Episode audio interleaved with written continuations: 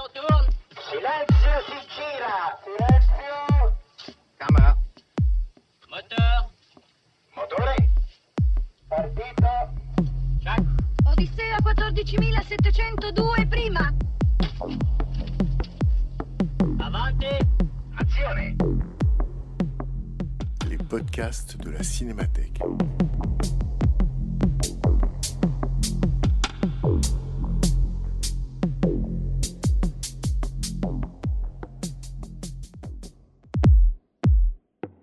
Bonsoir et bienvenue. Euh, bienvenue donc au Parlons Cinéma. Le Parlons Cinéma, cette fois-ci avec Grégory Schneider, que je remercie d'avoir accepté l'invitation et d'avoir programmé quatre films, puisque vous connaissez le principe. Une fois par programme, nous lançons une invitation à une personnalité, quelqu'un qui a un rapport fort au cinéma, mais qui n'est pas forcément un, critique professionnel, qui est quelqu'un que le cinéma travaille, qui est travaillé par les films. Mais justement, ça peut être euh, ben, un écrivain, ça peut être un, réalisateur, de, un dessinateur. En l'occurrence, ça peut être le chef des sports du journal Libération. Bref, le panel est large. Et donc Grégory Schneider, chef des sports à Libération, écrit entre autres sur le football, le tennis. Euh, on a pu suivre euh, ses exploits en parallèle de ceux de, Roland Garros.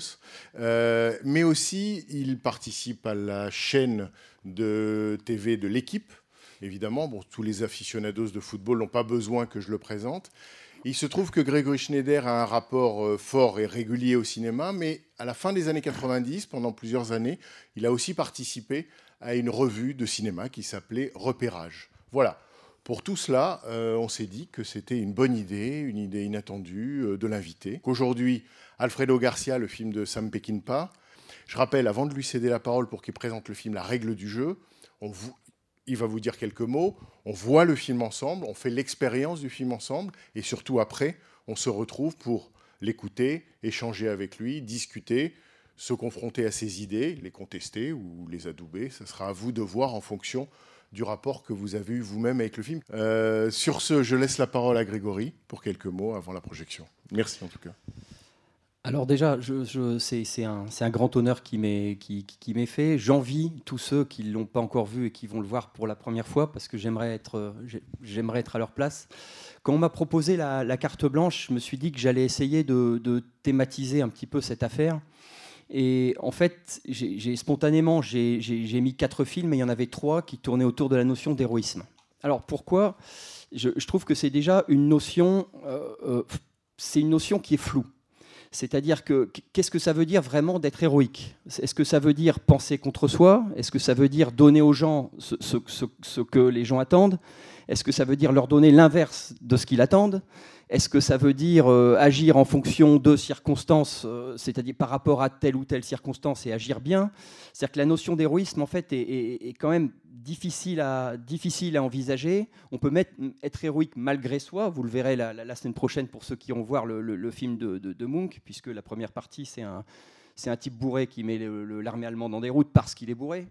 Donc il y, a- quand même tout un, truc autour de cette notion d'héroïsme que je trouve peu clair.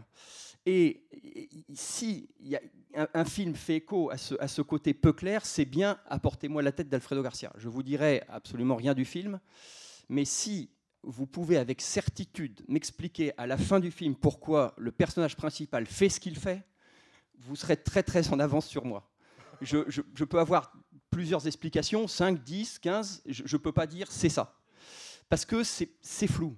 Alors ce qu'on peut dire quand même de l'héroïsme, c'est que ça induit un jeu de regard. On est héroïque par rapport, à, par rapport au regard des gens ou par rapport à leur, leur absence de regard, leur jugement, ce qui en fait un objet, ce qui fait de l'héroïsme un objet cinématographique co- comme euh, ça en ferait un objet littéraire ou un objet de théâtre. Mais en tout cas, la peinture, je ne vois pas comment on peut figurer l'héroïsme. La démarche de l'artiste peut être héroïque, mais traitez-moi l'héroïsme dans un tableau, ça va quand même être vite fait. Ou, comme l'a dit mon, camarade tout à l'heure, c'est l'art stalinien. Si je pense en architecture, j'aurais aussi du mal à, comment dire, à apporter à la notion d'héroïsme toutes les nuances que le cinéma peut y apporter. Or là, je pense qu'avec Alfredo, on est quelque part au top du top de la- de, de- l'ambiguïté et, on est dans une espèce de zone où, réellement on pressent qu'il se passe des choses, il y a des choses qui transparaissent, on ressent, mais dire voilà, c'est ci, c'est ça, c'est blanc, c'est noir, c'est gris, on n'y arrivera jamais. Donc, en vertu de ça, je, vous, je, vous, je, vous- je vais vous souhaiter surtout un bon moment. J'espère qu'on pourra en parler après et, et- et qu'on pourra reprendre cette conversation un petit peu à égalité pour ceux qui n'ont pas vu le film. Et, moi, l'ayant vu, on sera, on sera à touche-touche après. Merci à vous. Merci beaucoup. Bonne projection.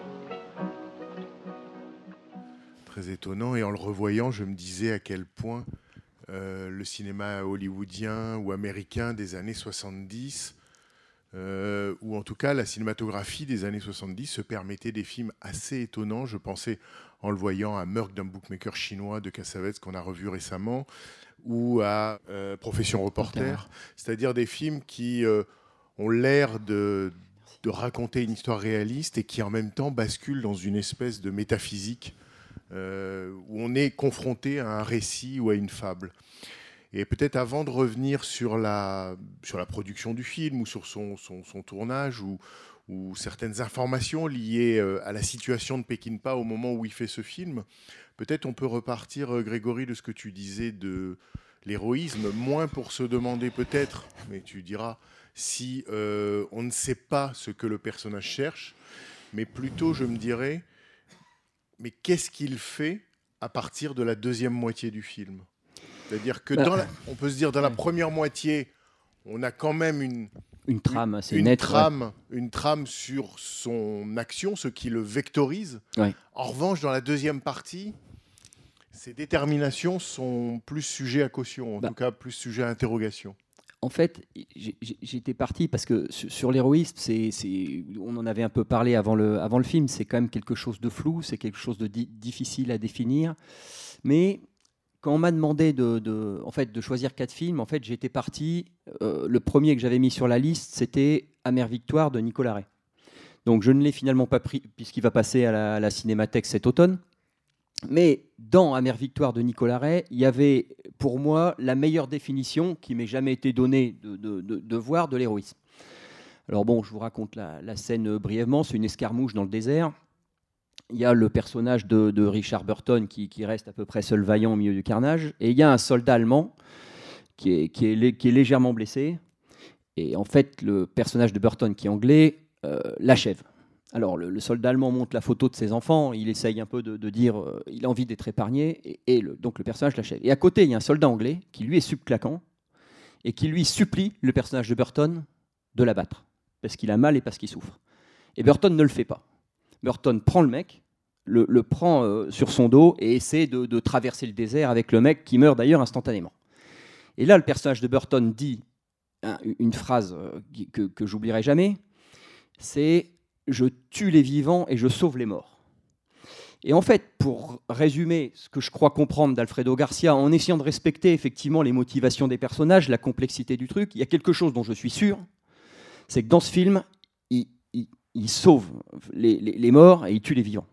C'est ça qu'il fait. Il sauve les morts, euh, que ce soit Garcia, et ensuite il porte quelque part le, le souvenir de la fille, qui est morte euh, en grande partie à cause de lui, et il tue les vivants puisque c'est un carnage. Je pense qu'il y a 28 morts euh, si on fait le compte. Je m'étais amusé à faire le compte une fois, il s'o- il s'occupe de, de- de- de 28 personnes à peu près.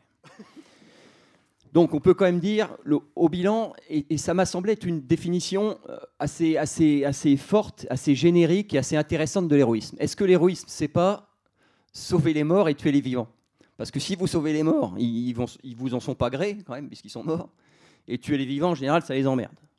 Donc je m'étais dit, on, est quand même sur ce film, sur quelqu'un qui tient cette, euh, cette note-là. Alors après, savoir quelle est la note, euh, savoir pourquoi il fait ce qu'il fait, savoir quelles sont ses motivations, savoir quels sont les plans clés où on peut imaginer que. On se doute que la scène avec la fille toute nue dans la douche, euh, c'est une clé. Il y a deux, trois petites choses comme ça. Mais ça reste suffisamment indistinct. Et en plus, la puissance du film aurait tendance en plus à. enfin, en ce qui me concerne, je ne parle pas pour, pour vous, je ne me permettrai pas. Mais à troubler encore un petit peu la donne et à, flouter les, frontières. Effectivement, à la fin, c'est quasi onirique. On a l'impression qu'à partir du cimetière, on part un peu là-dessus. En même temps, on comprend pourquoi la famille veut récupérer la tête de Garcia. On comprend pourquoi. a- on a quand même des repères. On comprend très bien pourquoi la fille envie qu'on bute son grand-père. Donc il y a quand même des espèces de repères comme ça, mais qui sont un peu comme satellisés, comme s'ils n'étaient pas tenus les uns par les autres. C'est comme ça je vois ça. Vous avez peut-être vu ça de manière plus précise, et c'est aussi, euh, ce sera aussi juste que ce que je peux en penser.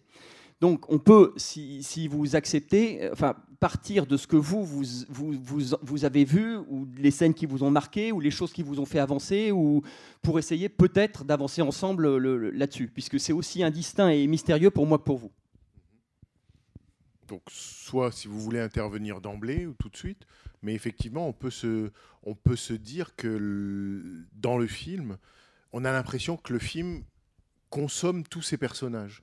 On a le sentiment que, comme tu dis, le, le, le- le conte est énorme et que aussi, dans la deuxième partie, peut-être parce qu'il revient du cimetière, il y a. et mais on a vu aussi que dans la première partie, par rapport à la question de l'héroïsme, c'est pas un lâche. Non, C'est un loser, mais c'est pas un lâche. c'est pas un lâche. Et dans la, der- dans la deuxième partie, on a aussi le sentiment qu'il est devenu euh, intuable. Voilà. Alors pourquoi il est devenu intuable? Il y, a, y a quand même, une, me semble-t-il, euh, sans donner dans la psychologie de, de paquet de lessive, il y, a, quand même une donnée forte qui nous est donnée, c'est qu'il sort d'une tombe. Donc, si moi je regarde littéralement, je n'interprète pas, il revient du pays des morts.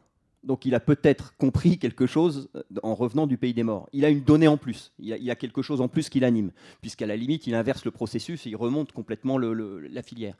Donc on peut, dire qu'il est, enfin je l'ai toujours un peu compris comme le messager de, de- de quelque chose qu'il allait chercher dans l'au-delà. Par exemple, alors là je spécule, puisque là c'est plus dans l'image, mais c'est à vous peut-être de dire c'est vrai, c'est faux. Peut-être que l'importance de sa relation avec la fille lui est jamais apparue aussi clairement qu'une fois qu'elle était morte. C'est-à-dire que peut-être il fait tout ça pour elle, ça reste sujet à cause. Il y a des choses aussi qui, qui semblent indiquer. Mais on, on remonte un petit peu le, truc à partir de là. Il, a, reçu un message où il a compris quelque chose, où, ça a reparamétré son, cerveau, parce qu'il sort de la tombe. Il y, a, il y a quand même de la, terre, il respire pas. Pourquoi est-ce qu'ils ne l'auraient pas achevé comme ils ont achevé la fille? Aucun intérêt à faire ça, ils étaient quand même partis pour ça. Donc il y a quand même une porte effectivement sur, un fan- sur le, le côté euh, fantôme qui, qui, qui l'ouvre. Je ne dis pas qu'il la ferme, justement, c'est tout ça l'intérêt, mais il y a quelque chose comme ça. Je ne sais pas ce que vous en pensez, n'hésitez pas à, à- à réagir par rapport à ça. En tout cas, euh, là, au- là au milieu. Mais effectivement, et pour le dire avant d'oublier, c'est vrai quand tu dis que quand il revient du pays des morts, on a le sentiment qu'il a une donnée en plus, une information en plus, ou en Ouais. tout cas, j'ai vu Une a détermination une supplémentaire. détermination supplémentaire. Et effectivement, ce dont on est sûr, j'ai vu Rodolphe, je- euh, ce dont on est sûr, c'est que la deuxième partie est comme si on rembobinait ou comme si on voyait le film à l'envers, mais c'est l'exact euh, euh, comment dire euh, image dans le miroir de la première partie, puisqu'en quelque sorte la deuxième partie repasse par les étapes de la première jusqu'à revenir à l'origine ou presque à la scène initiale du film, comme s'il s'agissait de la retourner littéralement. C'est comme s'il s'agissait de s'en prendre à elle.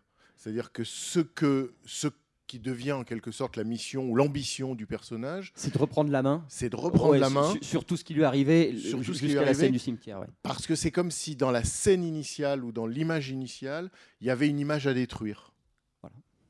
Monsieur, Alors, Je vais, je vais émettre une petite hypothèse Allez- par rapport à cette question que vous posez, et après je vais vous poser une autre énigme. Alors, l'hypothèse, j'ai quand même l'impression euh, qu'il y a une volonté euh, dans le film de faire apparaître le, le personnage du Gringo comme le double d'Alfredo Garcia. Et j'ai quand même l'impression qu'il a de plus en plus envie de s'assimiler à lui, avec euh, la vision de cet Alfredo Garcia comme celui d'un véritable séducteur, d'un type qui a réussi, qui n'avait qu'à claquer des doigts pour avoir les filles, alors que lui n'est qu'un loser. J'ai un peu l'impression que euh, dans la deuxième partie, maintenant que la fille n'est plus là, et enfin, les scénaristes sont assez habiles à, à Hollywood, le- la fille avait déjà annoncé qu'au moment où il retrouverait le, oui, elle partirait. elle partirait Tout à fait. tout de suite. Et bon, ce qui plaide en, en faveur de ça, me semble-t-il, c'est le dernier plan avec la tombe, où euh, il s'approche du, corps, il essaie, il dit euh, mais retourne-toi, retourne-toi. Et là, il y a un plan où on le voit euh, accroupi dans la tombe, et on ne voit que son corps, on ne voit plus sa tête. Oui, tout à fait. Non, mais il y a- il y, a beaucoup de- choses qui, qui- qui vont dans le sens de, de- de- de- de ce que vous dites, c'est-à-dire une espèce de, fusion entre les deux ou, ou quelque chose comme ça, puisqu'ensuite il Oui. porte. Déjà, il- effectivement, on voit plus sa tête, il la coupe dans le plan. Par contre, il y a la tête de Garcia qui est, qui est suggérée sur toute la fin. Donc, effectivement, ils ont partagé la même fille, c'est pas rien. Euh, Il y a quand même un espèce de truc un peu. euh, on pourrait parler de la scène du viol pendant des heures d'ailleurs, par, par rapport à ça. Mais on, on- effectivement, il y a beaucoup de choses dans le film qui, qui vont vers, vers ce que vous dites, je trouve. Il y a, il y a énormément de pistes, qui, qui- il y a énormément d'éléments à l'écran qui, sans spéculer, vont dans ce sens-là, me semble-t-il. C'est-à-dire de, de- de la création d'un autre, enfin, d'un, d'un- Comme si on deux personnages s'étaient Voilà. superposés chez lui, en fait. C'est- un petit peu, c'est un petit peu, y compris fait- le séducteur, parce qu'on on commence quand même par une scène. Alors si ça, c'est pas une idée de cinéma, je, je sais pas ce que c'est. C'est quand, c'est quand il tue les morpions à tequila, quand même. Là, bon, euh, c'est- alors comme séducteur, on fait peut-être. Mais ça, c'est du cinéma, hein, c'est hors champ, puisqu'on voit pas le, le- le lieu, le lieu du. Mais voilà, donc effectivement, oui, tandis qu'Alfredo Garcia, il est, on- finalement, on en a une image un peu immaculée. Il est sur le médaillon, du, il est sur le, caméo de la, de la- de la fille, donc il reste ça. Et effectivement, est-ce que le côté chevaleresque dont il se part vient pas de là? Ça semblerait euh, effectivement une. euh, Et il y a un moment dans la voiture du retour, euh, quand- enfin, sur le trajet du retour, où il regarde la tête et il dit Mais pourquoi est-ce que tu vaux autant? Et c'est un peu comme si Oui. sa quête avait changé. Ça n'est plus le dinero, comme Oui, dans le film qu'il cherche, mais c'est ce pourquoi Oui. cet Alfred Garcia valait aussi cher. qu'est- qu'est- Qu'est-ce que Et- tu en que avais que je n'ai exactement. pas? Exactement. Oui, tout à fait. Oui, non, mais c'est, c'est, tout, c'est Il me très, semble qu'il y a- très, ouais, il me semble c'est- qu'il y a quelque chose. tout à fait. Tout à fait. Alors, je vous pose mon énigme. Donc Alfredo Garcia serait l'idéal du moi de, de. Benny. Quoi. C'est l'impression que j'ai eue. Et alors, l'énigme que j'ai, c'est que euh, à la toute fin du film, euh, après, le- on revient euh, en photo fixe cette fois-ci sur l'image de la fille enceinte au bord d'un plan d'eau avec des canards qui voguent. Mais là, c'est la photo est fixe. Mais ça se termine pas là. Juste après, il y a encore une image et c'est un des Seïd, un ouais, des Américains. ouais, avec la tête. Ouais. Et puis un, ouais, et là, je ne sais pas pourquoi il n'a pas bouclé et pourquoi il a rajouté ça à la fin. Ça, c'est, difficile à dire. Je, j'ai pas de, j'ai pas de. En même temps, il l'ancre dans son film. Puisque oh, la photo qu'on a, c'est effectivement le, le mec en costard euh, qui. Enfin, moi, li- l'image que j'ai, c'est le mec en costard qui déambule. Alors, c'est habile. Il, a- il avait, je me souviens d'une interview où il avait expliqué ça. On lui avait dit, c'est l'idée, c'était euh, comment vous avez envisagé le Mexique ou comment, comment vous vouliez filmer le Mexique. Et en fait, il a dit, c'est très simple, c'est de la musique et des gosses. Et tout le film est bombardé de musique, alors, y compris les, les- les mecs qui le suivent quand même, parce qu'il chante aussi euh, bourré quand il est au... Et il y a des enfants partout. Et quand même, y a, je trouve que ça, c'est ce que lui a dit en interview, donc il faut partir de là. Mais je trouve qu'il y a quand même une troisième image qui se superpose euh, sur le Mexique entre la musique et les- avec la musique et les gosses, c'est les mouches. Il y, a, il y a quand même quelque chose comme ça qui, alors, ça se cristallise sur la tête, mais il y a quand même quelque chose de, de- de- de puissant à ce niveau-là. Vous pouvez les, je sais pas, j'avais, j'ai l'impression qu'elles, étaient, qu'elles étaient, c'était presque à les toucher. En- entre le bruit, entre le, il y, a- quelque chose comme ça. Donc la chaleur. Enfin bon, voilà. Mais ça, c'est, du, comment dire, c'est du, un énorme euh, talent. Enfin, me semble-t-il, euh, modestement, moi je suis personne pour, euh, mais pour travailler leur chant comme ça, c'est-à-dire des gosses, de la musique, des mouches, et, il vous fait tout un pays. Ça, c'est, quand même, enfin, il faut, faut pas être n'importe quel. Pour, pour, avec une telle économie de moyens, arriver à rendre quelque chose d'aussi, cosmique. Oui, Euh, bon- bonsoir. Bonsoir. bonsoir. Euh, je, je- je- je vous dis, c'est- l'idée c'est de dire ça à peu près ce qu'on a vu. Oui, tout à fait, Voilà, bien moi, sûr. je, je voulais partir de la forme pour arriver au fond, Oui. très rapidement. Et commencer, moi, je- à mon sens, il y a une clé, c'est dans les quatre premiers plans du film. Oui. Euh, c'est la jeune fille. Alors, ah, D'abord, il y a l'arrêt sur image, et puis euh, C'est on avec le signe, ouais, tout à fait. comme si c'était une transition. Enfin, moi, je l'ai pris, je l'ai perçu comme une transition juste après euh, Pat Garrett et Billy the Kid, et puis après La Horde Sauvage, et puis après Straw Dogs. Et je me suis, enfin, ce que j'ai constaté dès le départ, c'est le faux raccord. Il y a un faux raccord lumière. Un peu comme, vous savez, comme Lars von Trier euh, avec euh, Breaking the Wave, il commence son film, il fait un faux raccord. Et quand, je- quand, quand on voit ça, je me dis, le mec va faire ce qu'il veut. C'est-à-dire, voilà les conventions. Ouais. Le cinéma, c'est ça. Moi, je fais ce que je veux. J'en ai rien à foutre. Ah, pardon. hein, je peu- Non, non, mais vous pouvez. Non, mais c'est, oui, J'en ai rien à foutre des, des conventions, c'est-à-dire je fais des faux raccords lumière, j'assume, je fais ce que je veux, je fais des faux raccords caméra, même s'il en a déjà fait des faux raccords lumière avant, euh, il fait ce qu'il veut un peu, Peckinpah, mais je vais raconter un peu ça, euh, je vais raconter ça comme ça. Je m'en fiche de ça de, des conventions. Donc, euh, donc la trame, je vais raconter ce que je veux. Et je vais partir un peu dans mon délire. Enfin, c'est comme ça que je l'ai vu. Et surtout, enfin, moi, moi j'arrive pas à. enfin, ce, que, ce que je vois, c'est. Je crois que c'est un message à Hollywood. Enfin, je sais plus que je veux faire maintenant ce que je veux. Je fais un fort accord et je le dis tout de suite. Je le dis tout de suite. Avec l'innocence d'une jeune femme, euh, l'image d'une jeune femme enceinte, euh, au bord de l'eau, vous savez. Euh, je, je crois, j'arrive pas à me rappeler, il y a un tableau qui ressemble à ça. Je me souviens plus comment c'est son nom. Je le retrouverai et peut-être qu'un jour je, je l'enverrai à. Je vais essayer de le retrouver ce soir à la maison. Et, euh, et ça me rappelle en fait le, le dernier plan qui est le flingue qui est. euh, qui, à la fin, il y a le flingue qui est, qui est pointé comme ça. Enfin, moi, j'arrive pas à, à me dire qu'il ne Ouais. s'adresse pas à Hollywood. Enfin, je vous tire dessus, quoi. je fais ce Ah. que je veux. Ouais, je- m- pourquoi, Oui. pourquoi je dis ça? Parce que je crois qu'il tourne au Mexique. Il s'est, complètement barré avec son acteur qu'il avait, euh, j'ai oublié, Emilio, je crois, de celui qui joue dans La Horde Sauvage, là, le, le général. Fernandez, voilà, il part, il fait ce qu'il veut, il dit bon bah je m'isole, je fais ce que je veux. J'avais lu quelques articles par rapport à ça. Je fais ce que je veux et euh, pardon, mais euh, je me fous d'Hollywood en fait. Je Ce qui est, ce qui est, ce qui est clair, c'est que ça lui est- je crois que l'actrice principale Isabelle Vega, c'était sa femme, non? Sauf erreur, non? Épousé une mexicaine. Une mexicaine. Ouais, voilà, mais ce qui est clair, c'est qu'il fait, il fait, euh, il y, a- il y a des choses là-dedans qui lui sont très personnelles et, et- et- et qui sont très à son idée.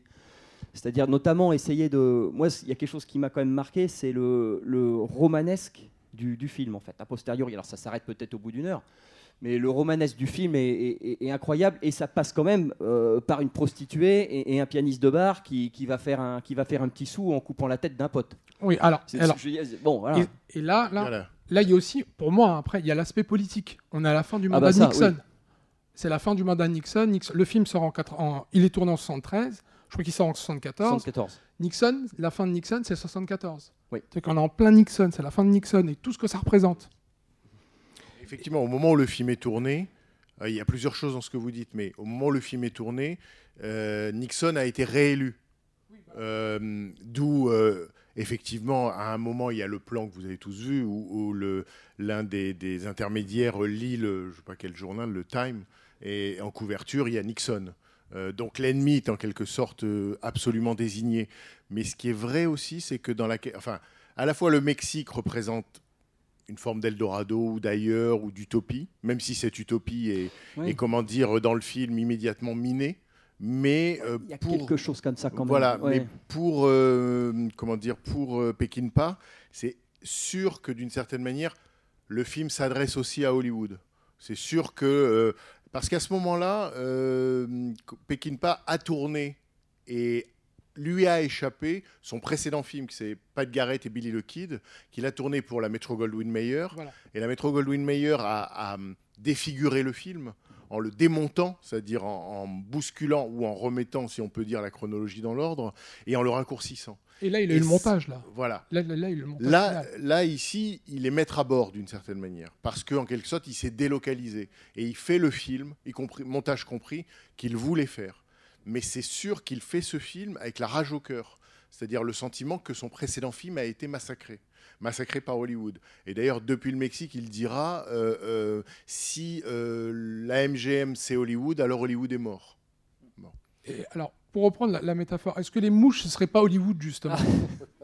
Ah bah, c'est a priori. je, je veux pas trop loin, c'est juste des non, mais c'est- pistes. non, mais c'est pas. A priori, c'est le Mexique, mais, mais après, non, mais il y, a- il y a quelque chose effectivement comme ça chez lui qui est, qui est de loin en loin qu'on a, qu'on a, qu'on a toujours retrouvé. Et il n'a pas toujours été très à l'aise avec ça. Je, je- par exemple, moi, il y a un film que j'aime beaucoup, c'est Major Dundee. Le, entre le- la violence que recèle le scénario, parce qu'en fait c'est des torrents de haine entre les, les- enfin, différentes parties, les Indiens, les, les- les nordistes, les sudistes, les, enfin, ça n'arrête jamais, et le rendu à l'écran qui est beaucoup plus lisse. C'est-à-dire qu'on, c'est vraiment quelqu'un qui s'est toujours, euh, qui a, souvent été contraint. Alors pas de Garrett, on le sait, mais qui a souvent été contraint par ces, par ces, par ces limites-là. Là, il prend quand même. Il y a- des scènes qui, je suppose, euh, il prend vraiment le temps d'installer les, les personnages, les plans, les, les- c'est presque au début. On en- enfin, je vais pas dire qu'on en oublie qu'il vient chercher la tête, mais c'est presque élégiaque en fait. À tel point que la fille, euh, parce qu'il suffisait quand même qu'elle additionne un plus un, dès qu'elle rentre dans la bagnole, elle est quand même censée savoir qu'ils vont, qu'ils vont chercher une preuve de mort, et bon, la preuve de mort, ça peut être que la tête, ils vont pas prendre. Mais, mais elle, oublie ça. Il faut vraiment qu'il qu'il lui remette dans le, dans le, enfin, remette face à ça pour qu'il, pour saisisse. C'est-à-dire qu'il il- il prend vraiment du temps. Il y a, il un côté, le pique-nique, c'est totalement euh, féerique. hein. On, on peut pas. Après, on se dit oui, mais c'est une prostituée. Oui, ben, peut-être, mais il les filme enfin, il les filme pas comme ça. Il filme pas la misère euh, humaine à ce moment-là. Il filme pas. C'est très, très lumineux. On a l'impression que ça peut durer longtemps. Il y, a- quelque chose comme ça qui, qui, traîne. Il a vraiment poussé les, les- pions comme il avait envie de les, pousser. Qu'est- Qu'est-ce qui fait pas de l'actrice quand même? Enfin, on, a, on a l'impression que c'est une. c'est- Enfin, vrai, vrai que le film est très audacieux dans sa construction ou dans sa temporalité. La première partie, euh, la- la- on pourrait dire le rythme du film dans sa première partie est vraiment très, très étonnant, très lent, ça prend son temps. On peut considérer qu'effectivement la scène du pique-nique, certes, les tueurs passent quand même euh, devant, le, devant le couple, donc la menace de mort est Ils sont présente pas loin, ouais. mais ça- ils sont toujours. De toute façon, c'est voilà, toute image, euh, on pourrait dire, euh, toute image de paradis est immédiatement une image élégiaque, c'est-à-dire c'est immédiatement une image perdue ou une image illusoire. Mais toujours est-il qu'effectivement, le temps du pique-nique est un vrai moment entre les deux. On, on pense à ce, je, je crois qu'il y a un film de Houston qui s'appelle Promenade, Promenade avec l'amour et la mort. Oui, tout à fait. Et on a le sentiment de ça. C'est un drôle de road movie où on se promène avec l'amour et la mort. Sauf qu'évidemment, la mort est en train de, de rafler la mise. Et ils, l'attendent à la fin tous les deux. Mm. Et, on a- et alors là, me semble-t-il, enfin moi, il y a- il y, a quelque chose qui m'a toujours marqué là- là-dedans, c'est que la, la scène du, du, du pique-nique, donc qui est totalement, euh, enfin élégiaque. Ensuite, il y a le, y a le quand il bivouac. Donc il bivouac. Donc là, c'est parti pour être euh, une sorte de suite un petit peu où ils se perdent comme ça. Bon, les, les deux bikers euh, arrivent, Chris Christopherson et, et l'autre. Et en fait, donc ça met clairement un élément de tension. Donc ça tourne mal, sauf que, euh, comment dire, l'attitude de la, de, la, de la fille est pour le moins euh, ambiguë au final. C'est-à-dire que là, c'est là, là où vraiment, enfin moi je ne suis pas, euh, comment dire, je ne sais pas ce que c'est que de faire des films, tout ça, mais très franchement, à être à ce point d'ambiguïté, arriver à installer ce point d'équilibre entre la fille qui est violée, sauf qu'elle veut bien, Sauf que c'est pas sûr qu'elle veut bien, parce que peut-être que tout nous sommes, comme tout le monde lui est passé dessus, elle, elle a l'habitude et elle veut dire bon bah voilà, je vais sauver la vie de, de- du gars. Et je veux dire, et là on est à un niveau. Si, si quelqu'un me dit là c'est ça, non, parce que il donne l'impression qu'il y a un peu tout ça dans la tête de son, de, de- de- de son personnage féminin. Elle veut, elle veut pas, elle veut pas faire d'histoire, elle veut pas. Il y, a- il y a quelque chose. Elle veut les sauver. Il y a quelque chose comme ça qui tourne où on est sur un, un point d'équilibre invraisemblable. Et il y a même, et il y a même, euh, pardon, y a même le fait que euh, défie le violeur. Oui. Alors elle lui dit le fais pas, mais on a l'impression qu'elle dit le contraire. Mais elle le gifle, Elle- elle et, le elle, gifle. et elle le, comment dire, elle fait comme la fille euh, devant le, le- le parrain, c'est-à-dire qu'au moment où elle est dénudée, elle, elle affronte du regard l'autre et elle le, elle le déviril- dévirilise, si on peut Oui, dire. tout à fait. Elle Alors, oui, elle- enlève le pouvoir enlève, que lui s'attribue. Voilà, donc, et, et effectivement, et c'est plutôt elle qui, à un moment donné, vient vers lui que l'inverse. C'est quand même un truc, mais je, je veux dire, c'est pas, dans- c'est pas dans les livres, quoi. Enfin, je veux dire, faut- non, mais il faut. faut... Mais elle- elle- pardon, elle, lui dit, elle dit, je suis, je suis déjà passé par là. Oui, Elle lui tout à dit. fait. Et si vous permettez, ju- juste parce que je- euh, par rapport à ce que je voulais dire, enfin, j'espère ne pas aller trop loin, mais pour moi, il y avait une, une part de d'expérimentalisation, de- de- un, un côté expérimental. Oui. Je, je- je sais que euh, Peckinpah était euh, la horde sauvage est née parce qu'il y a eu euh, le bon, la brute et le truand de Léon. Léon, c'est celui qui a tué un enfant dans un film par un- une grande star américaine qui était Henry Fonda. Il tue un enfant. Et je crois que lui, il a tenté des trucs, je crois, comme s'il voulait, parce que ils étaient. euh, je crois que même dans Strodogs, ils ont arrêté le tournage parce qu'il était complètement. Il était sous, quoi. Il, il est parti, je crois. Comment on appelle ça quand, quand on part en. Quand on est En désintox ou. en désintox, Ouais. voilà. Et euh, je, je crois que lui, Peckinpah, il veut tenter aussi des trucs parce que son, un peu son maître là-dessus, c'est c'est Léon, et veut aussi tenter des trucs. Enfin, je ne sais pas si sont Non, mais si, d'accord. si, il y, a- il y a quelque chose comme ça dans cette scène Justement, dans cette scène-là, ça, ça me fait un peu penser à ça. C'est-à-dire qu'un mélange de, de, de violence euh, inéluctable, acceptée, subie. euh, tu y a- y Dans, dans le film en entier, moi j'entends, j'entends par, par exemple quand il, euh, quand il, il y a plein de trucs qui sont pas très clairs. Moi j'ai l'impression qu'il tente des trucs pour essayer de trouver de Voilà. nouvelles clés de, de pas de narration, mais non, de- de- de comment dire, ouvrir des espaces. Je, suis ce que moi, je vais, essayer de suivre ce que vous dites, c'est ouvrir des espaces d'ambiguïté. Et il se trouve que quand tu ouvres un espace d'ambiguïté, tu ouvres un espace de vie. La, vie, c'est jamais blanc ou noir. C'est-à-dire, tu, tu- sais jamais que personne n'est bon ou mauvais. ça dépend des circonstances, ça dépend. Donc, effectivement, il ouvre un espace d'incertitude, non pas scénaristique, puisqu'on se doute quand même que finalement, mais dans la tête, dans les motivations des personnages, dans ce qui l'émeut, et il ouvre vraiment quelque chose de, particulier, d'indécidable. Et moi, j'ai fait de, comment dire, de penser que c'est la vie même, parce que déjà, ça me permet, enfin, ça permet au spectateur de reprendre un peu la main sur ce qui, sur ce qui se, parce que pourquoi une explication plutôt qu'une autre? En tout cas, il n'essaie pas de vous fourguer une cam en disant elle veut se faire violer ou elle veut pas se faire violer ou elle veut se faire. Non, il est sur un espèce de point où quelque part, toi, tu vas naviguer au milieu de ça. Ça te rend un espace de liberté au fond, je trouve.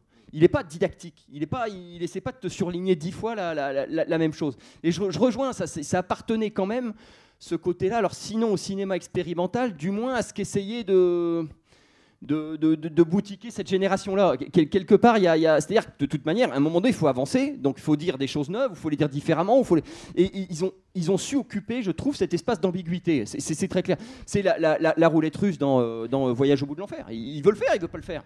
Jusqu'à quel point il décide, jusqu'à quel point il décide pas, jusqu'à quel point. Non mais alors là, on peut. Moi, je- sincèrement, j'en sais rien. Je l'ai vu 100 fois. Je, je sais pas. Ça appartient au personnage de Christopher Walken. Bah, déjà, en plus, c'est une politesse qui rend à ses personnages au fond comme c'est une politesse qui rend au personnage interprété par euh, Isabelle Vega. Il y, a- il y a quelque chose comme ça, effectivement. Je, je crois que je vois ce que vous voulez dire. Oui, euh, merci pour tout ce que vous dites. Non. Moi, j'ai une petite réflexion par rapport au film que je. C'est la première fois que je, que je visionne.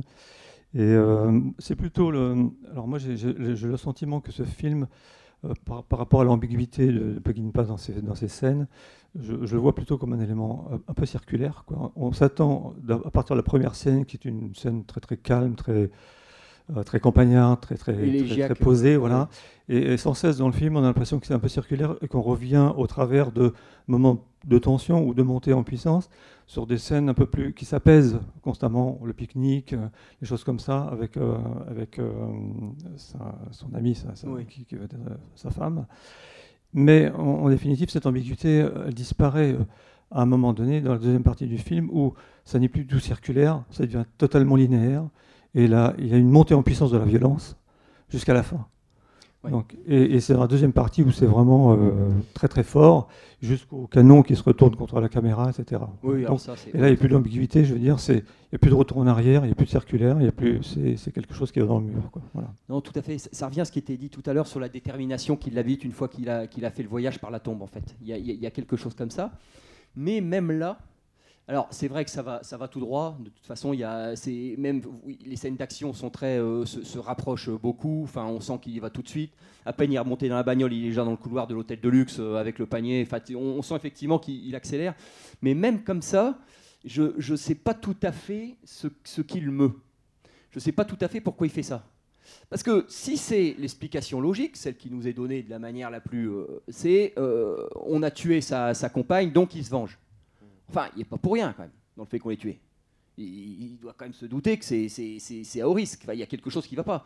Alors, est-ce que c'est la culpabilité? Il y a peut-être un peu de ça, mais il ne me semble pas porter. euh, je, me méfie avec Peckinpah, je ne crois pas trop aux interprétations euh, catholiques. Ou il y, y a- quelque chose qui ne va pas à chaque fois.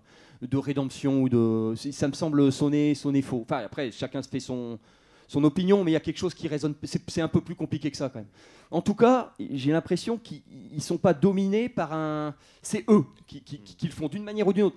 Alors après, il est aussi à moitié fou. Il parle à un mort, il y, a- il y a quand même quelque chose qui est comme ça.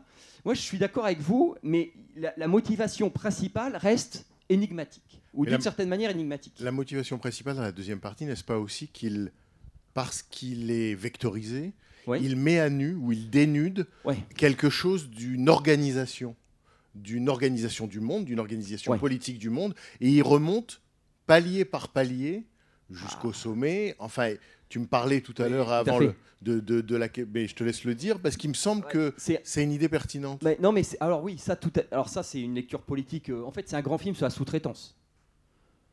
On prend comme on veut, mais c'est ça, c'est c'est-à-dire que la sous-traitance du, alors comment dire, des donneurs d'ordre à Wall Street euh, jusqu'aux fermiers bulgares, en fait. On, peut le faire. Donc lui, effectivement, remonte tout ça, remonte cette filière. Donc ce serait une sorte de comment dire, un peu de perdant de la mondialisation ou de, qui, qui reprend la main. Alors Peckinpah était pas, qui reprend la main en remontant toute la filière jusqu'au type qui va, qui va buter, le cabinet d'avocats, le- mais il y a quelque chose comme ça qui se trame.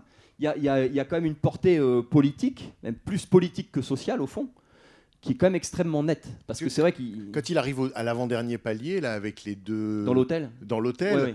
euh, les mecs ont, ont des. Alors, c'est une forme sous forme de caricature, mais ils ont des bureaux. Ils sont, euh, Ah, ce sont des, ouais. on pourrait dire des fonctionnaires ou des, ou des bureaucrates ou des. Ils lui disent bah voilà l'argent, tu as fait le travail, je te donne, je te donne ton salaire. Ouais. Lui, il grippe la machine parce qu'il refuse en quelque sorte de s'arrêter à ce palier.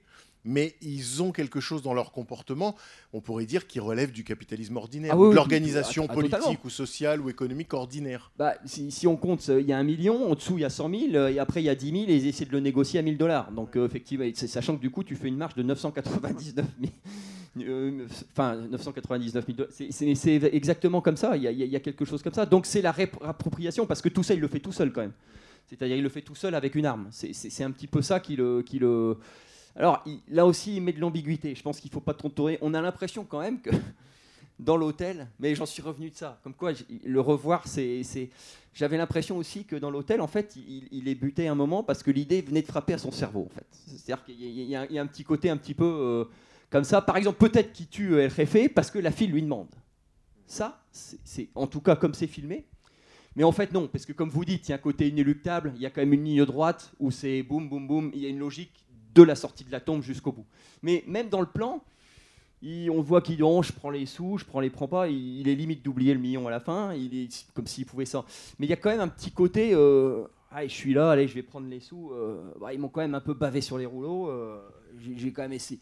Il y a quand même un petit côté. euh, enfin, en tout cas, ou bien c'est Warren Oates qui, qui, suggère ça, mais il y a un petit côté presque empirique qu'il arrive à mettre dans les scènes en tout cas. Voilà, j'aurais deux questions. Euh, Est-ce que le personnage n'est pas une image euh, de l'Amérique après la guerre du Vietnam, c'est-à-dire le soldat perdu qui n'a plus d'idéal et qu'au final, euh, la, mitrailleuse à la fin, ça ne veut pas dire Amérique, tu t'es suicidé au, au Vi- au Vietnam? Et l'autre question, c'est est-ce qu'on peut dire à travers ces scènes de ralenti et ces scènes sanglantes que Peking Pie est un des pères spirituels de l'œuvre de Quentin Tarantino? Alors, on va répondre déjà à la première. Le problème avec Pekinpa, c'est qu'il laisse suffisamment d'indécision pour qu'on puisse pas réduire à un moment donné le champ.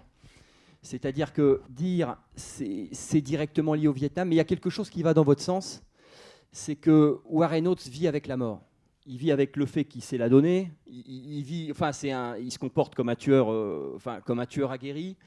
Et là-dessus, est-ce qu'il n'y a pas quelque chose par rapport à ceux qui sont revenus ou est-ce qu'il n'y a pas, c'est-à-dire que quelque part, tu installes la mort dans le paysage. Il y, a, quelque chose. Après, être plus précis, ça me semblerait risqué, mais à chacun de, de- de- de décider s'il a envie de. Mais il y a quelque chose quand même de. Mais alors, la mort, il s'en sert aussi, paradoxalement, pour la, coller au Mexique. Je, trouve. Il y a quand même quelque chose de- Enfin, en plus que lui connaît bien, il y a quand même quelque chose de, personnel là-dessus. Mais pour cette lecture. Alors, quant à Quentin Tarantino, mon camarade Damien Bertrand, ici présent, m'a- donné. en fait, pour venir vous parler, je me suis armé d'une citation. Euh, en fait, on l'avait interrogé pour la énième fois sur la, euh, violence. Et Pekinpa a dit, euh, texto, donc je le cite, hein, la violence est la forme la plus triste de poésie. Alors, ceci pour quand même peut-être l'opposer un peu à Tarantino, parce que je ne pense pas que Tarantino voit la violence comme poétique. Il la voit comme un ressort dramatique. Enfin, ou peut-être, mais euh, par exemple, la, scène du fixe euh, raté dans, dans Pulp Fiction, il arrive à mettre un élément presque parfois un peu gag, parfois un peu dessin animé. La scène du viol dans Pulp Fiction, par exemple, où j'ai pas l'impression de voir la boucherie que ça a l'air d'être. Mais chez Tarantino, il me semble y avoir. Tarantino, c'est quand même un jeu de regard. euh, c'est comme s'il avait rajouté des, miroirs pour faire une espèce de, de- de réflexion multiple. Que je, et, je, et je sais plus trop. Oui, enfin, je sais que je, l'admire et je sais pas une limite, mais je sais plus trop. Du coup, comment appréhender le, truc euh, Pekinpa, ça me semble quand même plus, du- ouais, plus plus triste au fond, plus frontal, parce qu'il joue pas avec ses personnages en fait. Et je, je dis pas que jouer avec ses personnages est une limite. euh, Tarantino est grand parce qu'il joue avec ses... Mais en tout cas, il, est quand même un peu plus près du, comment dire, de la tragédie classique ou de quelque chose comme ça. Il y a, moins la notion de jeu quand même. Enfin, je, trouve. Elle, est plus, euh, ou bien effectivement sur des faux raccords ou des choses comme ça, quand c'était tout à l'heure. Mais il est quand même plus frontal et plus, et plus, euh, et plus direct. Je, je crois, hein, mais bon, voilà. Euh, ce qui me semble aussi aller dans le sens de ce que tu dis, euh, si on fait en film, on peut en faire 100 plutôt qu'un seul. Euh, et donc il y a des éléments qui se superposent comme ça. Ouais. En tout cas, moi, il y en a un auquel je crois pas trop, je le dis en parenthèse, c'est le, le film fait contre Hollywood pour se venger. Enfin, ça, j'ai du mal à imaginer, même si ça doit pouvoir arriver, que c'est une motivation suffisante pour faire un film. c'est pas, euh, c'est pas une énergie euh, productrice. Donc, euh, est- non, mais même si c'est dedans, Ouais. mais bon, ça, en tout cas, c'était. euh, Non mais qu'il Mais- fa- qu'il fasse suer, qu'il fasse passer deux trois messages, c'est Oui, une oui, chose. bien sûr. Le film contre Hollywood, c'en est une autre. Oui, voilà, tout à fait. c'est ouais, c'est ouais, ça. en tout ouais, cas, c'est juste le, le- juste le bémol que. Et juste pour t'interrompre, ce qui va dans le- à la fois dans le sens de ce que tu dis et peut-être contre, c'est qu'il n'a pas attendu d'avoir les ennuis qu'il a eu avec Padeat et Billy the Kid pour avoir ce scénario. En fait, c'est un scénario, dont, une idée de scénario dont il a hérité à la fin des années 60 et qu'il a, n'a cessé de travailler pendant toute la première moitié des années 70. C'est-à-dire que, certes, c'était un cinéaste en guerre contre Hollywood d'emblée, mais euh, il n'a pas attendu Pat et Billy the Kid. C'est pas mécanique. Ça n'empêche que la rage peut être effectivement un Ah moteur non, mais de la rage, en fait, est une énergie. Donc, euh, que l'énergie serve, voilà. Mais en tout cas, je ne pense pas que- qu'il faille décoder le film à, à cette. Alors- Par contre, par contre, ce que je voulais dire dans, le- dans le sens de, de ce que tu disais, c'est euh, euh, sur les motivations, sur les motivations des personnages. Ah oui. Euh, bon, il y a quand même l'aspect onirique. Il arrive très tôt dans le film. En fait, ça m'a frappé en revoyant. Ouais. C'est la première fois où il va à l'hôtel pour dire bon alors les gars, c'est où, c'est combien? Ouais. Euh, Il y a un plan euh, avec une lumière diffuse. Et voilà, en fait, quand euh, le, plan large, quand il va demander où est-ce que c'est, comment l'argent, comment ça se passe, l'hôtel, en soi, dans le contexte, c'est onirique. De toute Non, façon, mais- ça c'est très clair. je Voilà. veux dire, ouais. Donc le premier élément d'onirisme, il n'arrive pas avec la lumière du cimetière. hein. Je veux dire, Non, non. Il, il- il- il arrive là. Et par contre, quand mais même parle- le, même le pique-nique. Oui, mais le Moi, je- pique-nique, il je te est le mets dans l'onirisme, moi, moi, Non, mais il est élégiaque, mais, mais il est triste. Donc pour moi, en fait, il arrive à superposer deux choses. Euh, il a une trame, un fatum, alors même avec euh, l'aspect dont peut parler Bernard qui est inversé, et c'est à un moment donné, il faut remonter le film et tout ça. Ça, je veux dire, c'est des gens, ils ont une technicité, même scénaristique à Hollywood, c'est des choses qu'ils savent faire, c'est-à-dire faire accepter à n'importe quel public, euh, lui donner quand même la trame classique qu'il attend. Mais sinon, le tempo du film, il est déglingué. Et c'est ça aussi qui est étonnant, c'est-à-dire que euh, ce qui, on ne sait jamais, lui, il se réveille, qu'est-ce qu'il fait? Il réalise d'abord que la fille est morte ou est-ce qu'il pense, est-ce que la tête est encore là? Est-ce que, je veux dire, tout, se- tout se bouscule. Et, Oui. en, et- et en fait, voilà, ce qui est, ce qui est très, euh, ce que je trouve touchant, la poésie triste là dont on parlait, euh, pour moi, elle est là-dedans. C'est-à-dire que les, les réactions des personnages, elles n'arrivent pas dans un ordre logique, elles arrivent d'une manière chaotique comme dans la vie. Et il intègre ça, y compris dans sa mise en scène, avec, euh, j'imagine que la scène où, il se vautre euh, après avoir euh, claqué les morpions à la tequila, je veux dire, ça ressemble, ça ressemble à une, prise qui aurait dû être foirée, mais qui était quand même suffisamment, qui apportait suffisamment de décalage comme ça pour, pour l'insérer dans le film, quoi. Alors, sur le, sur le, le Peking pas contre Hollywood, il, il faut bien comprendre qu'on est. Enfin, ça, c'est un- c'est des espèces de repères, moi en tout cas, je- qui m'ont qui m'ont beaucoup servi. La, différence entre la France et les États-Unis, en fait. C'est-à-dire que les, États-Unis se nourrissent des marges. C'est-à-dire que vous êtes à la marge et, le, système artistique américain agit comme une espèce de matrice qui va absorber les, énergies différentes et s'en nourrir. C'est-à-dire que les marges ou la dissidence est d'une certaine manière euh, absorbée et fait in fine l'art américain. La France, c'est très différent. La France, vous avez un espace neutre que vous êtes tenu de respecter. Si vous respectez pas, alors c'est un espace neutre, euh, y compris au niveau des religions, au niveau, on l'a vu à propos du débat sur le voile ou des choses comme ça, y compris purement sociétal, mais on ne se nourrit pas des, marges. Il faut respecter certains codes et c'est le bien vivre ensemble en, ne dépassant pas des, ne limites. Il y a quelque chose qui m'avait marqué à propos de ça, et on n'est pas très loin du, monde de l'art, c'était il y a, deux ans quand était sorti le film sur Act Up. Je me souviens plus comment il s'appelait. Qui- oui, 120 battements, qui a eu la, qui a eu la Palme d'Or à, qui a eu la Palme d'Or à Cannes.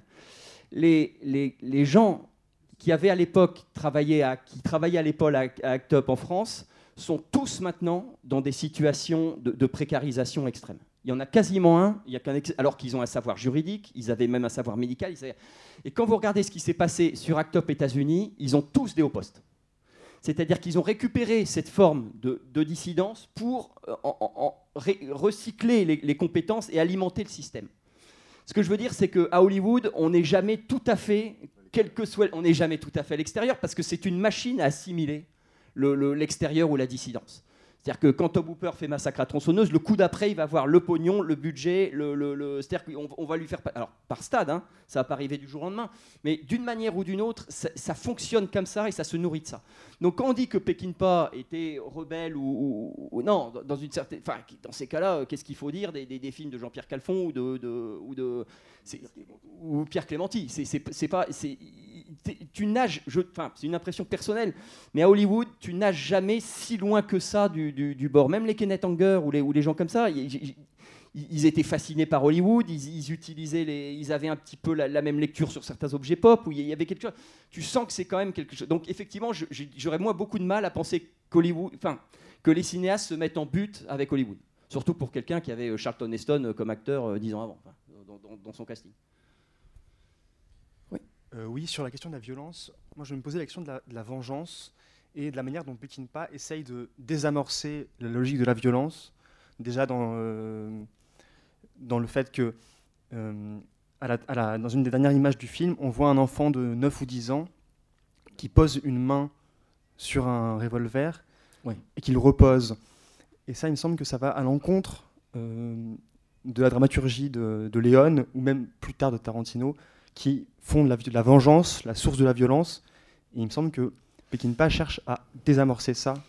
Je- moi, je, pense exactement ce que vous dites. Je, sincèrement, j'ai beaucoup de mal à croire que la vengeance est le, est le, est le moteur de ce qu'on vient de voir. Après, certains peuvent, peuvent le voir différemment, il n'y a pas de souci. Mais j'ai quand même beaucoup de mal à. Parce que ça voudrait dire quoi? On en a un peu parlé tout à l'heure. Ça voudrait dire qu'on a tué la fille, donc ça, ça va pas, donc il va punir les responsables les uns après les autres. Mais il y, a- quelque chose qui. C'est lui qui est responsable de la mort de la fille. Et il sait. C'est pas un personnage qui se défausse, c'est un mec qui voit la réalité en face, c'est un mec qui y vit, c'est un mec qui connaît le prix de l'argent, c'est un, un type qui fait ses choix. Je, je le vois pas victime ou je le vois pas comme, euh, comme sujet à des influences extérieures. Warren Oates, le, le- le personnage de Warren Oates là-dedans, il va tout droit. Donc j'ai quand même énormément de mal effectivement à penser que la vengeance, c'est-à-dire que la violence, il l'installe dans le paysage. Elle n'est pas l'apanage de- de- de- d'un ou deux personnages, elle est partout. Et le sens, le gosse qui prend le pistolet et qui ensuite le repose, c'est ça. C'est-à-dire qu'il il grandit avec, elle est là il y a quand même quelque chose. Puis ça, ça se fond euh, dans, la, dans, dans le baptême, euh, quand même, le carnage, avec une espèce de. On a l'impression que c'est une espèce de happening qui est un peu à côté. Elle, elle est un peu partout dans le paysage. Il y a- il y a, de toute façon, le- au fond, qu'est-ce que c'est le plus violent? C'est le, le, le truc de mettre des pains de glace pour que la tête pourrisse pas. Je veux dire, c'est. Un acte d'amour aussi. non, mais voilà, oui, oui, de préservation et de, mais au, au- le fond du fond, c'est quand même ça. Donc, et et j'ai beaucoup, et, et ça, c'est pas, de- il n'y a pas de rapport avec la vengeance ou quelque chose. J'ai beaucoup de mal moi à, à- à penser ça. Regardez, si vous, ici tout le monde, il y en a, je pense la plupart des, des- des gens ont vu White Bunch, euh, l'ordre sauvage. Si la vengeance est le, moteur de, ce que fait, euh, de, ce que font les personnages, j'y comprends plus rien. Alors effectivement, effectivement, ils ont leur pote mexicain qu'on a. Mais bon, le pote mexicain, les deux frères avaient plus ou moins essayé de le buter une demi-heure avant. Enfin, ça n'a pas de sens. Elle, est là, elle est latente, elle est un petit peu partout, elle ressurgit. Mais, dire euh, ah non là, quelqu'un s'en empare et fait œuvre de justice, ça me semble être le contraire de ce qu'on de ce qu'on voit là en tout cas. Cela dit, sur l'image de l'enfant à la fin qui laisse le revolver, on peut, comme le film lui-même, le lire à l'envers. hein. C'est-à-dire, c'est un enfant aussi, tout au- d'emblée aussi tenté par la violence. C'est-à-dire comme si, d'une certaine manière, c'était un cycle impossible à réduire ou impossible, impossible à enrayer. C'est-à-dire qu'il y a un pessimisme aussi. euh, je me souviens de l'ouverture de la Horde sauvage, où ce sont des enfants qui contemplent euh, qu'est-ce que c'est un scorpion mangé par des fourmis ou c'est-à-dire qu'ils ils sont eux-mêmes au spectacle de la violence et ils s'en repaissent. C'est-à-dire que l'idée de l'innocence enfantine qui dégoûté du spectacle de la violence se détournerait de l'arme, moi j'ai plutôt l'impression qu'il filme l'inverse. Oui, Mais- tout à fait. T'es- Non, mais elle est là. Le, le scorpion, il n'y a, pas de- il y a pas de vengeance, il n'y a pas de, de truc humain. Elle est, est- elle est dans le paysage tout de suite. Donc, euh, tout à fait. Tout de suite, donc il est, c'est comme une histoire sans fin, quoi. Peut-être pour revenir euh, ce, ce- euh, en quoi consisterait la quête du, du personnage. Euh, il y a- il y a- il y a- au début du film, le premier plan, euh, il y a un truc un peu bizarre. C'est la fille qui est au bord de l'eau, donc l'image d'une maternité heureuse, une future maternité heureuse. Et en même temps, on voit, elle se caresse. Elle se caresse les seins. C'est-à-dire qu'il y a dans l'idée de cette maternité le souvenir du plaisir qu'elle a eu à faire cet enfant. Et les morpions, du, qui sont, c'est les morpions d'Alfredo Garcia. On peut penser qu'ils sont passés de. Putain, oui. Ben oui. Bah oui. Eh oui. Le- voilà. Et donc, euh, on peut se dire que finalement, le sujet du film, comme le sujet du, grand, du cinéma moderne, c'est le continent noir du plaisir féminin. C'est-à-dire qu'il ne il va continuer à parler à la tête de ce type qui a fait jouir sa femme. Et lui, il ne sait pas comment, il sait pas pourquoi, il ne sait pas ce qu'elle a éprouvé, et il, il est absolument, ça le rend fou. Ah oui, parce qu'il en ça parle, le- il en- ça il en le parle rend tout le temps, donc, ça euh, le rend fou. Et, euh, et, et tout, tout le film, avec le côté en plus, euh, je vais te retourner sur son cadavre, vous allez continuer de baiser. Et moi, je comprends pas pourquoi tu as joui avec cet autre, avec cet homme, plutôt qu'avec moi. Ou, Et, et même avec Chris Christopherson après, c'est ça qu'il va évidemment, chercher. ouais, là, ouais. le même, c'est même un peu souligné. Là, à ce moment-là, on voit bien que c'est. Et donc, ce, ce- ce- l'impossibilité de connaître le plaisir féminin, c'est ça qui rend fou le personnage. Et c'est ça qui fait qu'il va continuer d'emmener cette tête pour l'interroger jusqu'au bout. Et le dernier plan du film, c'est c'est la- le, le- le- le- la- la- le canon de, de la mitraillette, c'est un trou. Oui, c'est- Bah oui. c'est- oui, le, puissant fond du plaisir féminin. Et euh, c'est- je dis, ça a l'air d'être un peu un Non, délire mais d'interprétation, mais, pas du tout. C'est le grand sujet de plein de films à l'époque. Les, les, les, les- les- hommes et les femmes ne se rencontrent plus, ils se retrouvent plus, ils se comprennent plus, ils, euh, ils se quittent, ils se, ils se, il y a des malentendus. C'est la fin du, c'est la fin de la formation du couple à la fin du film. Mais c'est dans le cinéma européen aussi, c'est chez Antonioni, etc. Et ça, je pense que la clé de ce film-là, c'est c'est- Et- c'est ça, c'est euh, il engueule cette tête parce qu'en fait, elle a fait jouir sa femme. Ah, c'est vrai qu'il y a énormément de choses. Ça expliquerait pourquoi la, la- la petite fille dit qu'il faut buter le, le El Réfé. Quand elle lui dit ça explique ça, ça explique. C'est vrai qu'il y, y a à 20 minutes de la fin, alors qu'on est parti dans les histoires de vengeance et tout, il y a quand même le personnage de Warren Oates qui fait putain trois jours et trois nuits. Qu'est-ce qui s'est passé? Il, fait, il, il- il re- il remet ça sur le tapis alors qu'on est parti dans un truc où il joue sa, où il joue sa vie à chaque, euh, à chaque, euh, à chaque tournant de porte. Donc effectivement, ouais, il y, a, y a- y a des- il y a des trucs. euh, En ça, tout cas, je ne sais pas si le dernier plan, euh, c'est ça, je, bon, je te le laisse, mais euh, en tout cas, il y a, une- y a un film, et qui est un film de Peckinpah qui va absolument dans le sens de ce que tu dis, c'est Guet-apens avec Steve McQueen. C'est-à-dire que Steve McQueen découvre que pendant qu'il était en prison, sa femme, en quelque sorte, pour le faire sortir de là, euh, s'est donnée à un autre, et ça le rend littéralement fou, et c'est pas seulement de la jalousie. C'est-à-dire que s'instaure entre les deux une crise euh, qui est en quelque sorte résolue par le, par le film, mais qui est portée par tout le film, c'est-à-dire effectivement, qu'est-ce qui s'est passé avec l'autre et qu'est-ce qui ne se passe pas avec moi? Ou pourquoi moi, je ne suffirais pas à être tous les autres? Ça, euh, euh, est absolument un film sur cette question-là entre les hommes et les femmes. Et c'est un film de Peki- Peckinpah qui date de deux ans auparavant. Oui? Oui, euh, dans l'œuvre de Peckinpah, on voit beaucoup de violence et les enfants sont comment dire, témoins de cette violence qui reproduiront plus tard. En fait, Peckinpah dit la violence c'est un cycle sans fin et que les enfants c'est des bombes à retardement de violence en fait, que leur innocence c'est que dalle en fait. Bah, enfin, il, confère, on en a un peu parlé tout à l'heure, il, il confère à la violence un, un- même un, un vernis poétique en fait. C'est-à-dire que c'est- ça, c'est lui qui le dit. Donc effectivement, euh, c'est non seulement c'est partout, mais est-ce que c'est pas quelque part un peu plus dans l'enfance que, que- Bah, en tout cas, le film montre que même quand on voit une situation ou une scène qu'on pourrait considérer entre guillemets comme édénique, euh, c'est une illusion où elle est minée de l'intérieur, où elle est minée par une présence tierce.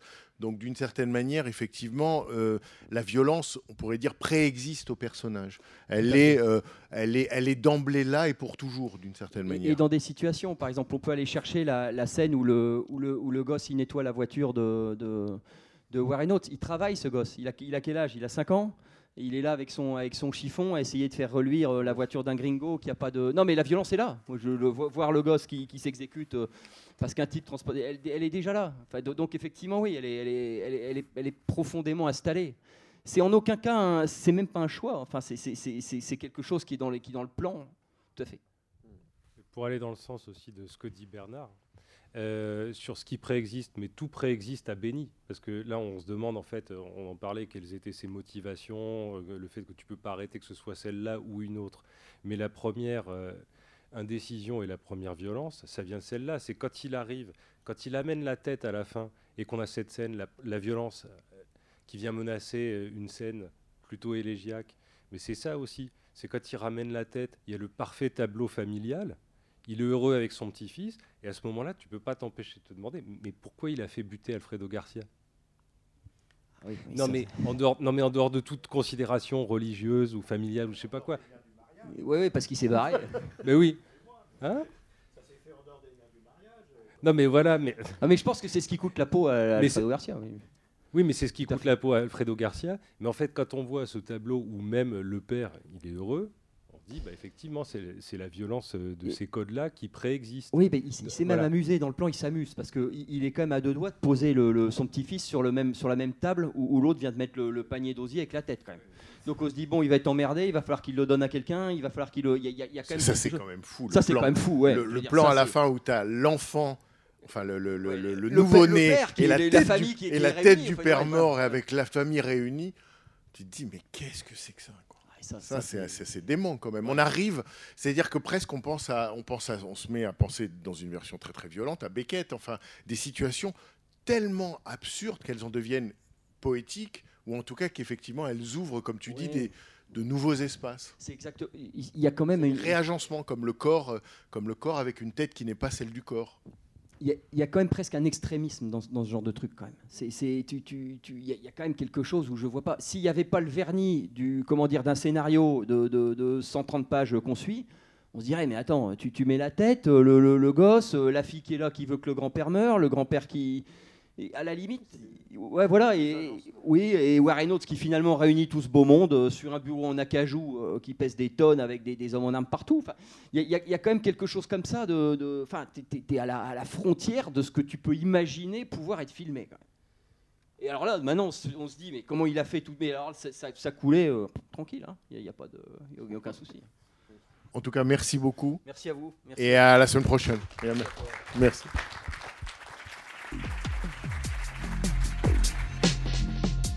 C'était les podcasts de la Cinémathèque française.